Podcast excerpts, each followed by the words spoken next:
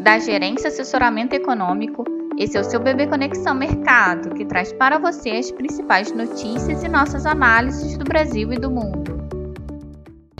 Terça-feira, 22 de novembro de 2022, eu sou Eli Francis e vou dar um panorama sobre os principais mercados. No exterior, o mercado segue à espera de importantes indicadores essa semana, como o mais e a ata do FONC amanhã. Taxa dos treasuries caem futuro do S&P 500 opera em pequena alta. O feriado de quinta e sexta nos Estados Unidos também seja cautela dos investidores que aguardam a divulgação do payroll e do PCE na próxima semana.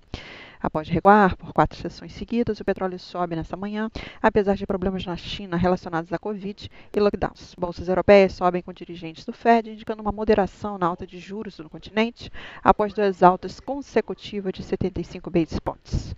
Diante do exposto, acreditamos que na sessão deva prevalecer a cautela dos ativos, com queda das taxas dos treasuries e bolsa e alta do dólar.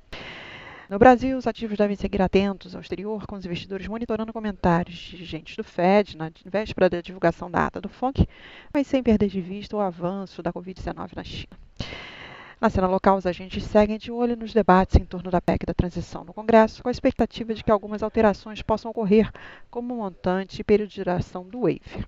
No mais, o Ministério da Economia divulga às 14h30 o relatório de avaliação de receitas e despesas primárias do quinto bimestre, seguido da coletiva do secretário especial do Tesouro e Orçamento, Esteves Conatco. Em suma, diante da expectativa de alguma, alguma moderação no texto final da PEC da transição, esperamos que o Ibovespa se valorize, o dólar se enfraqueça frente ao real e a curva de juros devolva prêmios de risco em todos os prazos, refletindo a queda do dólar e a taxa dos treasuries. Bem, um bom dia a todos e bons negócios. Por fim, lembramos que essas informações refletem somente expectativas e por isso a instituição não se responsabiliza por eventuais perdas financeiras.